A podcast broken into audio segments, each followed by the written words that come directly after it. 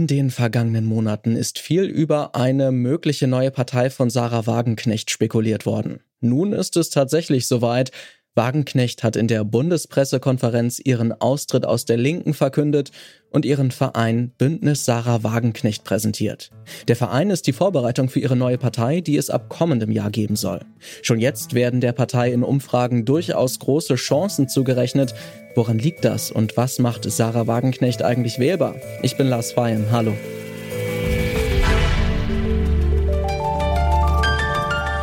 Zurück zum Thema.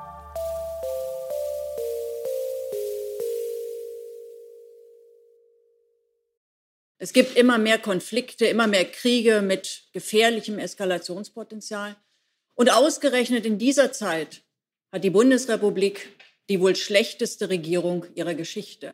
So begründet Sarah Wagenknecht ihre Entscheidung, eine neue Partei zu gründen, und sie ist damit nicht allein. Wir wollen die bestehende Lücke im deutschen Parteiensystem schließen und eine Partei gründen, die für wirtschaftliche Vernunft, soziale Gerechtigkeit, Frieden und Freiheit einsteht. Das sagt die bisherige Co-Fraktionsvorsitzende der Linken im Bundestag, Amira Mohammed Ali. Sie ist aus der Linken ebenso ausgetreten und nun Vorsitzende des Vereins Bündnis Sarah Wagenknecht. Wagenknecht selbst wird im Vorstand des Vereins sitzen. Gemeinsam mit Wagenknecht und Mohammed Ali sind acht weitere Bundestagsabgeordnete aus der Linken ausgetreten, wollen aber bis Januar noch Teil der Fraktion der Linken im Bundestag bleiben. Mit ihrem neuen Verein Bündnis Sarah Wagenknecht für Vernunft und Gerechtigkeit grenzt sich Wagenknecht klar von ihrer alten Partei ab. Wir wollen auch keine Linke 2.0. Gleichzeitig distanziert sie sich auf Nachfrage auch von der AfD. Selbstverständlich werden wir nicht gemeinsame Sachen mit der AfD machen. Ich meine, wir bringen eine Partei an den Start, damit all die Menschen, die auch aus Wut, aus Verzweiflung, aber eben nicht, weil sie rechts sind, jetzt darüber nachdenken, AfD zu wählen oder das auch schon gemacht haben, damit diese Menschen eine seriöse Adresse haben. Nicht links, nicht rechts. Wo also steht die hypothetische Wagenknecht-Partei im deutschen Parteienspektrum?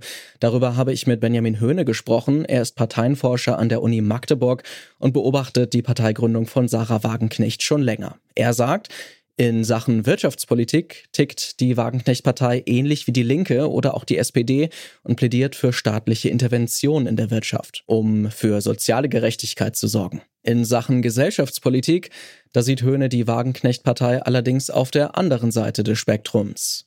Und dann, und dann wird es interessant, haben wir die gesellschaftspolitische Auseinandersetzung, Dimension wo man, man auf der einen Seite eine nach vorn gerichtete progressive Politik hat, die sich zum Beispiel für Diversität, für Gleichstellung, auch für Offenheit der Grenzen und so weiter und so fort ausspricht und als Gegen Pol, auf der anderen Seite sozusagen ähm, autoritäre Politikvorstellungen, rückwärtsgewandte Politikvorstellungen ähm, bis hin zu rechtsextremen äh, Politikvorstellungen. Und das Neue sozusagen an der Formation von äh, Wagenknecht ist, dass sie in diesen Bereich hineinrücken möchte, wo die Linkspartei klassischerweise sozusagen auch zu progressiven Zielen ähm, tendiert. Damit könnte sich die Wagenknecht-Partei an einer Schnittstelle verorten, die so aktuell von keiner Partei bedient wird, meint Höhne. Tatsächlich wirbt Wagenknecht ähnlich wie die Linke damit, sich für mehr soziale Gerechtigkeit einzusetzen. Gleichzeitig spricht sie sich aber anders als die Linke dafür aus, die Zitat unkontrollierte Zuwanderung zu stoppen. Das Programm der Wagenknecht-Partei ist bisher noch nicht besonders ausgearbeitet. In der Bundespressekonferenz haben Wagenknecht und ihre MitstreiterInnen vier Eckpfeiler vorgestellt. Erstens eine Wirtschaftspolitik der Vernunft. Zweitens soziale Gerechtigkeit. Drittens eine Entspannungspolitik im Bereich Militär- und Waffenlieferungen. Und viertens ein breiterer Meinungskorridor. Wagenknecht findet nämlich, dass viele Menschen ihre Meinung nicht mehr frei äußern können. Ich wollte von Benjamin Höhne wissen, ob er glaubt, dass diese Themenmischung viele Menschen anspricht. Also ich glaube, dass die Position von Frau Wagenknecht innerhalb der Linkspartei in vielen Landstrichen im Osten mehrheitsfähige Positionen sind.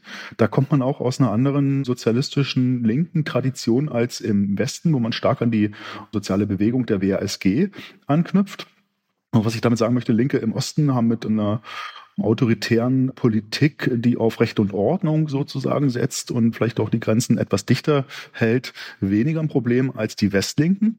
Das weiß Sarah Wagenknecht. Und dann kommt noch hinzu, das hatte man bisher nicht, dass diese diffuse Bewegung, wenn man da überhaupt von Bewegung sprechen kann, auf den Straßen im Zuge der Corona-Demonstrationen sichtbar, Corona-Leugner, Querdenker, dass sozusagen dieses Feld, was wo mobilisiert wird, bisher nicht eingebunden ist in das Parteienspektrum, auch nicht durch die AfD, die es versucht hat.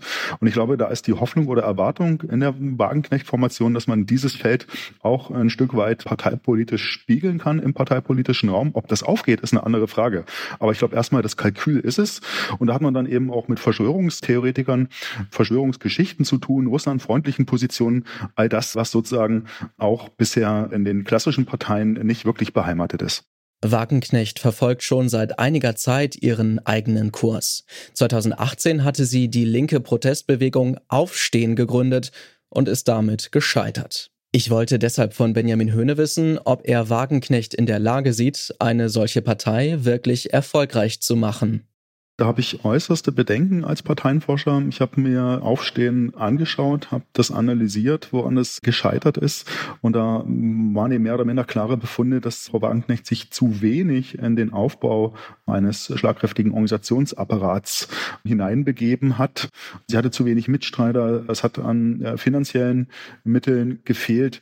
Also das sind sozusagen einige Defizite. Und wenn die wieder auftauchen sollten in dieser neuen Formation, das heißt, es fehlt an Geld, es fehlt an schlagkräftigen Mitstreitern und Mitstreiterinnen und es fehlt die Person, die die Parteiorganisation aufbaut in den Wahlkreisen, in den Landesverbänden. Das ist Kernarbeit, politische Kernarbeit, die da geleistet werden muss. Und da wissen wir eben aus dem Experiment Aufstehen, dass Sarah Wagenknecht dafür nicht die passende Frau war, weil sie schon eher die Frau ist für die äh, politischen Reden, vielleicht nicht die fulminanten, das Schreiben von Büchern, die Talkshows ähm, und so weiter und so fort. Aber sie ist keine Parteimanagerin. Und das braucht es bei diesen diesen äh, Versuch ohne Parteiaufbau, Parteimanagement wird es nicht funktionieren. Und deshalb habe ich da persönlich auch durchaus meine Fragezeichen. Die Wagenknecht-Partei möchte ab Januar 2024 an den Start gehen. Nächstes Jahr stehen drei Landtagswahlen im Osten und die Europawahl an. Ich wollte von Höhne daher wissen, wie er die Chancen der Wagenknecht-Partei bei diesen Abstimmungen einschätzt. Ich glaube, dass sowohl die Landtagswahlen im Osten in Brandenburg, Sachsen und Thüringen Potenzial bieten für die neue Wagenknecht-Formation, als auch die Europawahl. Europawahlen sind ja hm, Wahlen zweiter Ordnung, wie man sagt. Das heißt, die Menschen neigen dazu, eine etwas größere Experimentierfreude an den Tag zu legen. Traditionell ist die Wahlnorm besonders bei grünen Anhängern verbreitet, aber wir wissen aus der Erfahrung auch, dass populistische Parteien gegen Europa mobilisieren. Das wäre ja auch bei der Wagenknecht-Partei wahrscheinlich so, dass man gegen die europäische Integration mobilisiert.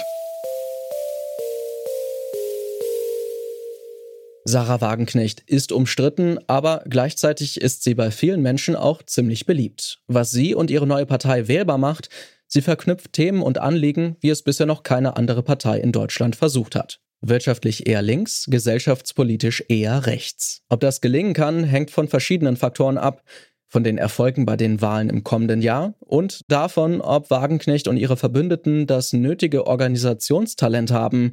Beides ist bisher absolut offen.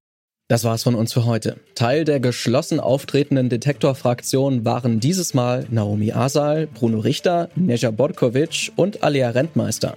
Produziert hat diese Folge Tim Schmutzler und ich bin Lars Feyen. Macht's gut.